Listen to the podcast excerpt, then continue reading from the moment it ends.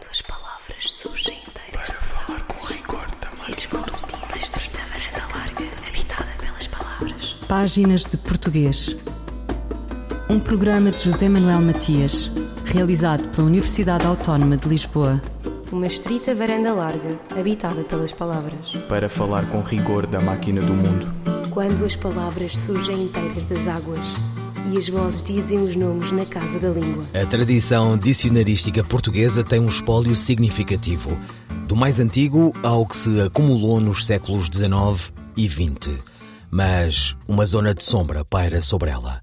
A obra de Telmo Verdalho, numa colaboração editorial entre as Universidades de Lisboa e de Aveiro, propõe-se a fazer o rastreio desse acervo e integrá-lo no conjunto dos estudos linguísticos nacionais. A obra inclui uma abreviada apreciação crítica dos dicionários e alguns ensaios dedicados à parceria bilingue com o alemão, o chinês, o espanhol, o francês, o inglês, o italiano e o neerlandês, esclarecendo ainda a perspectiva histórica e alargando até ao horizonte atual.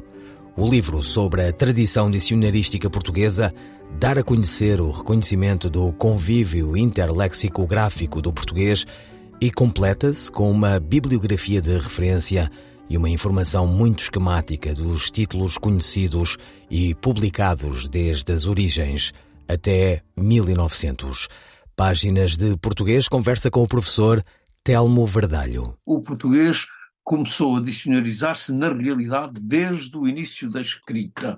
Nós não temos uma data bem, bem fixada do início da escrita em língua portuguesa, mas uh, podemos supor que aí por 1170, não é? Quando, enfim, já no, no, no, na parte final do reinado de Afonso Henriques, não é? Houve condições em, houve uh, escritória, houve uh, espaços locais de escrita que podem ter propiciado o aparecimento dos primeiros textos escritos. É? Ora, desde essa altura, uh, o aparecimento do a utilização do português como língua escrita supunha uma ligação ao, ao, ao, latim, que era a única língua que se concebia escrita, quer dizer, até essa altura, e ainda durante muito tempo, considerou-se que o, o, latim era a única língua escrevível no nosso espaço, não é? E era hum, a única língua que tinha, de facto, a tradição escrita.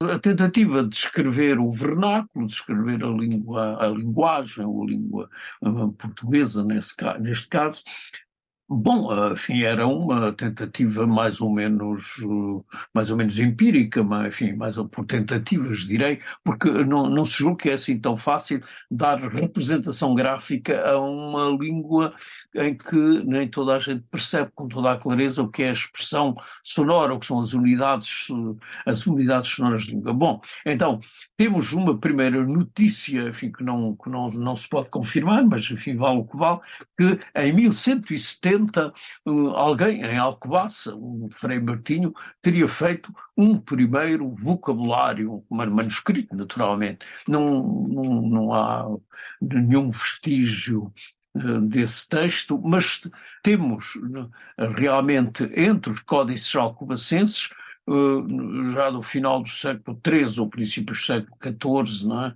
um dicionário de verbos, uma primeira recolha, uma primeira eu chamo, a primeira acumulação de unidades lexicais, que são verbos latinos, não é? por ordem alfabética, e que uh, aos quais foi acrescentada a representação portuguesa. Realmente, o, o, português, nessa altura, aparece como informação complementar para dar acesso ao latim. Esse dicionário de verbos que se conserva na Biblioteca, na Biblioteca Nacional, é um códice alcobacense, né? veio do, da Biblioteca de Alcobaça, mas uh, é um, um texto eh, interessantíssimo, não é? Porque nos dá cerca de 3 mil verbos latinos com a equivalente portuguesa. Nessa altura, nem todos os verbos latinos tinham o equivalente equivalente apropriado português, de maneira que os verbos portugueses, o número de verbos portugueses é bastante menor, mas é uma quantidade considerável, cerca de 2 mil verbos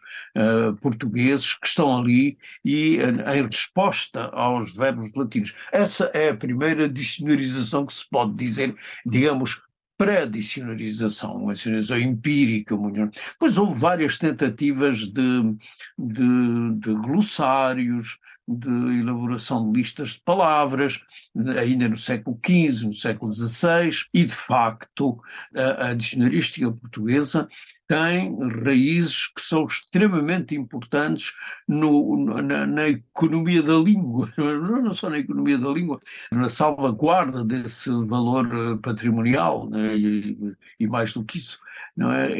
e, a obra de Jerónimo Cardoso no século XVI não é? Que é um conjunto dicionarístico uh, importantíssimo, não é? Entre 1562, começou em 1562 e teve sucessivas reedições até ao fim do século XVII, 1690 e tal, não é?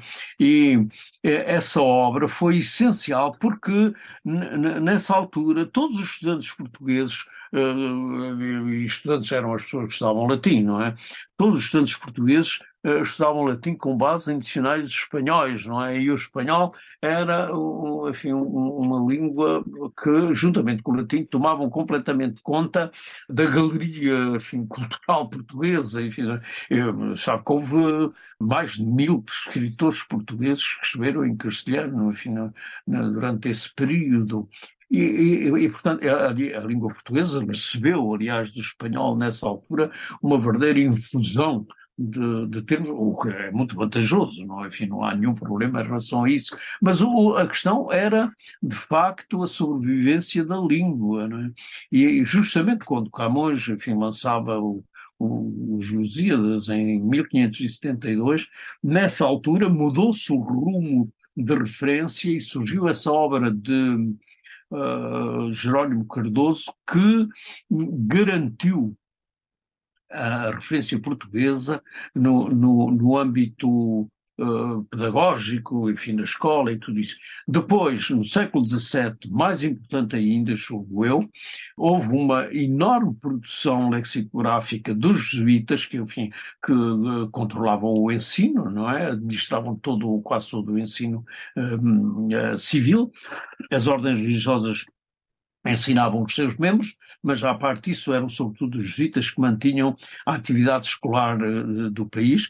Uh, eles elaboraram também um fundo lexicográfico importantíssimo, que tinha uh, um conjunto dicionarístico geralmente conhecido pela prosódia, era um volume enorme, não é? Um, que foram produzidos centenas de milhares e que foram a referência de todos os estudantes no século XVII uh, e XVIII, não é? Enfim, e só acabou porque o Marquês de Pombal, uh, enfim, se zangou com eles e proibiu, enfim, a prosódia. Uh, o momento mais interessante enfim, sob o ponto de vista de, de inovação e de, e, e, de produção original, uh, produção hoje diz-se não, não, é germinal, havia um termo qualquer que diz, uh, foi no final do século XVIII, é? Foi no, final do século XVIII que surgiu o dicionário de Moraes, foi no final do século XVIII que surgiram os primeiros dicionários práticos bilíngues de, de português-latim, latim-português, português-francês, francês-português, português-inglês, inglês-português, quer dizer, é no final desse século XVIII que se dá, uh, como é que poderíamos dizer, a, escolarização sistemática do português no confronto com as, no, no, no relacionamento com as línguas modernas, não é? Bom, e a partir daí realmente o, o dicionário tornou-se um instrumento imprescindível na escola, um, central, e uh, enfim, multiplicou-se a produção a produção dicionarística. Não é? Ao longo do século XIX há centenas de edições de dicionários de todo o tipo, dicionários práticos, dicionários, uh, grandes dicionários, uh, mini dicionários que se metiam no bolso, não é? Que, que acompanharam, de facto, a, a produção uh, literária e a, e a, atividade escolar ao longo de todo o século XIX. Não, se quiser uma lista enfim, das referências principais, uh, posso dar-lhe, não é, enfim, não sei, uh, digamos que o, a, a, a, referência central continua a ser o dicionário de Moraes Silva, em dois volumes, um dicionário moderno, que foi sendo reeditado com atualização de vários colaboradores eh, e foi realmente um, um dicionário que se manteve central ao longo do século XIX e até o século XX. Telmo Verdalho, sobre a tradição dicionarística portuguesa. Fulgurações do nosso idioma. A crónica de Ana Sousa Martins esta semana sobre vídeos educativos e a sua eficácia. O Iniciativa Educação publicou recentemente um artigo sobre a eficácia dos vídeos educativos. Trata-se de uma recensão dos resultados de um estudo levado a cabo por três investigadores na área das neurociências. Os investigadores produziram vídeos educativos breves, à semelhança dos da Khan Academy, sobre conteúdos da disciplina de matemática. A conclusão a que chegaram é que o visionamento destes vídeos curtos apenas promove a retenção em memória de curto prazo, sendo que estes vídeos não são suficientes para garantir uma aprendizagem consolidada. No que toca ao contexto nacional e especificamente à disciplina de português, não temos muito com que nos preocupar, porque, ao contrário do que se pressupõe no referido artigo do Iniciativa Educação, os vídeos educativos de acesso universal e gratuito não abundam, longe disso. Para português europeu, entenda-se, porque os vídeos de pedagogos brasileiros são de facto muito abundantes e naturalmente bem-vindos, simplesmente na maioria dos casos, quer por desajuste de programas, quer pela variedade linguística, esses vídeos não se adequam aos objetivos do ensino do português em Portugal. Fica aqui então o repto para as várias entidades dedicadas ao ensino e divulgação da língua portuguesa se lançarem na produção deste tipo de recursos. É que, mesmo que com um sucesso relativo, se o aluno, como trabalho de casa, assistir ao vídeo de preparação para a aula do dia seguinte, isso permite ao professor dedicar mais tempo na sala de aula às atividades de aplicação, lançar desafios, colocar problemas, etc. Eu penso que se torna cada vez mais evidente que o uso da tecnologia não é mais uma moda ou uma simples alternativa engraçada, uma alternativa ao papel, mas pelo contrário, quando bem utilizada e direcionada, permite canalizar o esforço e o saber do professor em contacto direto com os seus alunos para as atividades que a máquina não consegue fazer, que é orientar cada aluno de modo diferenciado na resolução de tarefas e corrigir ou comentar as suas produções. Ana Sousa Martins sobre a eficácia dos vídeos educativos.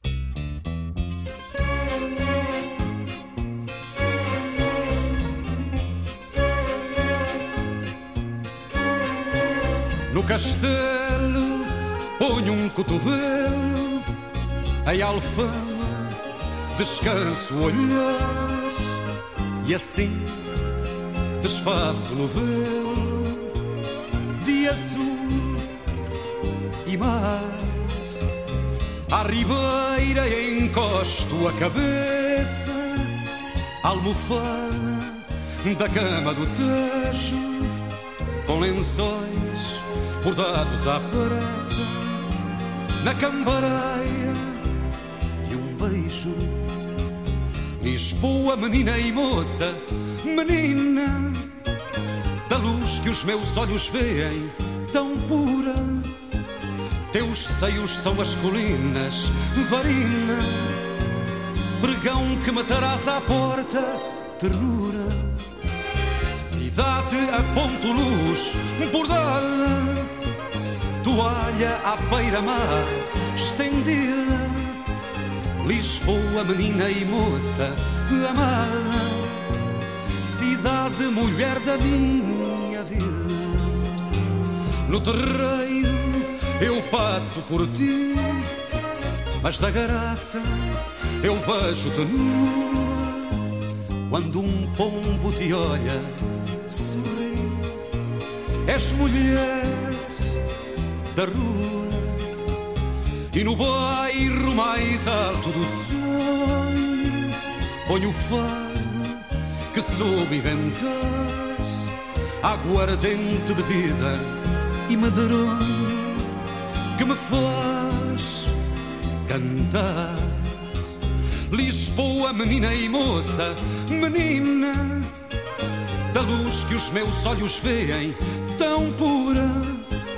Teus seios são as colinas, varina, pregão que matarás à porta, ternura cidade a ponto luz bordada, toalha à beira-mar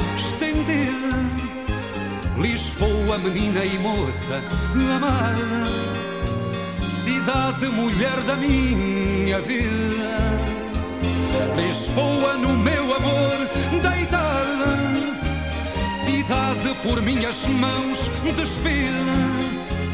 Lisboa, menina e moça amada, cidade mulher da minha vida. Lisboa, menina e moça, canção eternizada por Carlos do Carmo. O poema é de Joaquim Pessoa, que faleceu a 17 de abril. Voltamos à conversa com o professor Telmo Verdalho sobre a tradição dicionarística portuguesa, tema e livro, em edição conjunta das universidades de Lisboa e de Aveiro. No, no século XX, eh, isto para uh, apressar a história, no século XX, o, o, o, título de Dicionário de Moraes, António Moraes Silva, foi retomado em 1949 um, e deu origem ao grande dicionário eh, enfim, da língua portuguesa, eh, que mantiveram-lhe o título do autor, que, enfim, já tinha morrido, enfim, 130 anos antes. Esse grande dicionário foi feito por três figuras de lexicógrafos essenciais do século, do século XX, que foram eles Augusto Moreno, não é uma figura interessante, publicou também dicionários, foi uh, Cardoso Júnior, que trabalhava no Porto, enfim, sempre ligado aos jornais, e uh, José Pedro Machado. Estes três uh, autores chamaram o dicionário de António Moraes Silva a um grande dicionário que saiu com 12 volumes, ou 10 mais 2, no, enfim, mais um na realidade de suplemento e depois um outro de, um vocabulário, enfim.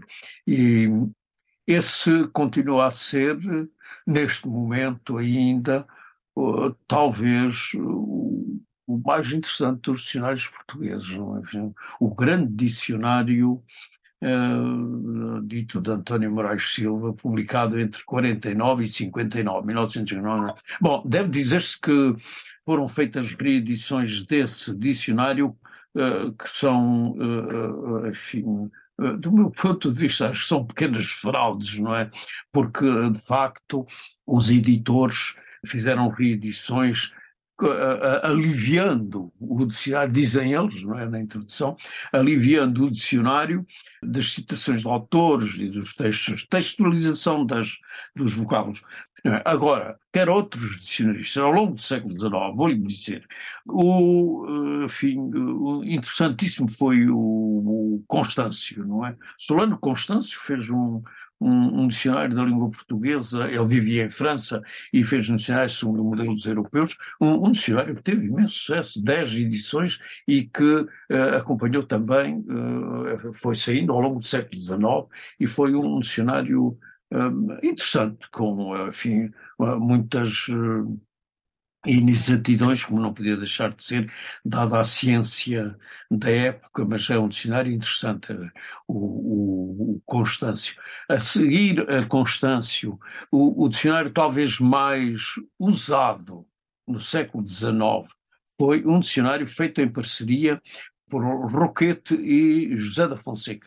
José da Fonseca foi um, um português que foi relativamente jovem no princípio do século XIX para Paris e por lá passou a vida a fazer dicionários. Morreu muito velho, mas uh, ele fez durante toda a vida dicionários, entre os quais um grande dicionário de uh, francês-português e uh, o dicionário o dicionário de português em dois volumes, que é um conjunto pequeno, um dicionário manuseável, muito prático, que tem um volume dedicado aos sinónimos e aos epítetos poéticos, que é um dicionário de apoio à prática literária, e um outro volume que é um dicionário prático normal, um, pequeno, é uma espécie de livro de bolso, um pouco mais, um pouco mais encorpado. É? E no século XXI, podemos dizer, no século XXI, já não falo enfim, de, daqueles que ainda foram feitos no século XX, no século XXI, temos, uh, bom, naturalmente o dicionário da Academia, que nasceu em, em, em 2002, que é um dicionário uh, muito interessante, embora claramente insuficiente, enfim, tem um, limitações que estamos a procurar ultrapassar. O que caracteriza o dicionário da Academia que saiu em 2002? O que o caracteriza é que é um dicionário que apresenta uma certa ruptura com a tradição da escrita, da, uh, enfim, de, do, do, do, articulado, não é? Da, da, da, da definição e, de uma maneira geral, da informação que dá acesso à significação. Quer dizer, foi um dicionário feito de novo, com, com, novas, com novos artigos, é, simplesmente, de facto, uh, tem uma, uma, uma, uma, falha grande de entradas, não é? A par do, do dicionário da academia, é, logo a seguir surgiu o, o, dicionário Weiss, que é realmente uma obra a todos os títulos meritória, é Weiss porque foi o autor que o concebeu e em grande medida acompanhou a realização, embora ele já fosse falecido quando foi publicado. O, o, o dicionário Weiss é um grande dicionário com uma informação cuidada e bastante alargada eh, sob muitos pontos de vista da, informação lexicográfica. Uh, bom, e depois disso continuaram a publicar-se alguns dicionários escolares, dicionários práticos, mas, bom, manteve-se um dicionário que vinha do século XIX, que foi um dicionário muito interessante e muito importante, que era o dicionário da Porta Editora. Telmo Verdalho e a tradição dicionarística portuguesa. Eu, El Rei, faço saber aos que este alvará virem que hei por bem me apraz dar licença a Luís de Camões para que possa fazer imprimir nesta cidade de Lisboa uma obra em octava rima chamada Os Lusíadas. Estante Maior, em colaboração com o Plano Nacional de Leitura. A palavra de Joaquim Pessoa Pomo gerado entre a pedra e a abelha do pólen do silêncio. Um súbito desejo te desperta, luz viva em fibras de coragem. Ardes em labaredas sobre a mesa onde desperto, te incendeio. Forma exata cintilas pululando na memória. Ó oh ar, ó oh espiga, e pássaro e flecha sobre mim revoas. Que mão resiste, que bosque como um cão caminhas no meu rosto e a mão segue os teus passos, verdadeira. Encaixo os perduras na memória de todas as coisas vivas, silenciosa. Pétala de luz, interminável rosa, surges nos meus dedos mágica de sons. Abre-te, flor de pedra, na doçura deste néctar, diligente abelha. Zumbe Ó oh infinita, sobre a página, o teu segredo é a chave do universo. Um poema de Joaquim Pessoa pela voz da atriz Maria Henrique. Autor de extensa obra poética e conhecido do grande público pelas letras de canções como Amélia dos Olhos Doces, interpretada por Carlos Mendes, e de Lisboa Menina e Moça, cantada por Carlos do Carmo. Joaquim Pessoa faleceu a 17 de abril deste ano. Também publicitário, artista plástico e estudioso da arte pré-histórica, Joaquim Pessoa surge na esteira de poetas como José Carlos Ari dos Santos, que o antecede e com quem escreve, de parceria também com Fernando Tordo, o poema que Carlos do Carmo celebrou. Nascido no Barreiro a 22 de fevereiro de 1948, Joaquim Maria Pessoa formou-se em marketing e publicidade.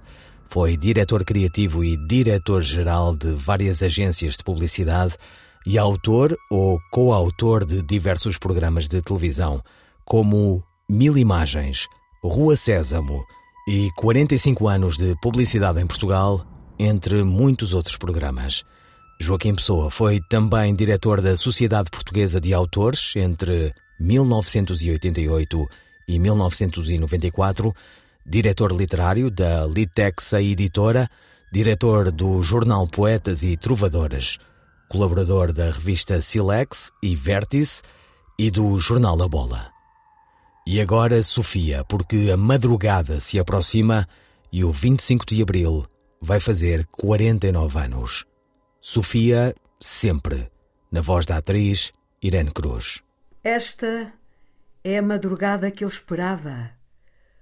O dia inicial inteiro e limpo, onde emergimos da noite e do silêncio e livres habitamos a substância do tempo. Ouviram páginas de portuguesas despedidas de José Manuel Matias, Luís Carlos Patraquim, Miguel Roque Dias e Miguel van der Kellen. Quando as palavras surgem inteiras de falar com rigor também. Páginas de Português. Um programa de José Manuel Matias, realizado pela Universidade Autónoma de Lisboa. Uma estrita varanda larga, habitada pelas palavras. Para falar com rigor da máquina do mundo. Quando as palavras surgem inteiras das águas e as vozes dizem os nomes na casa da língua.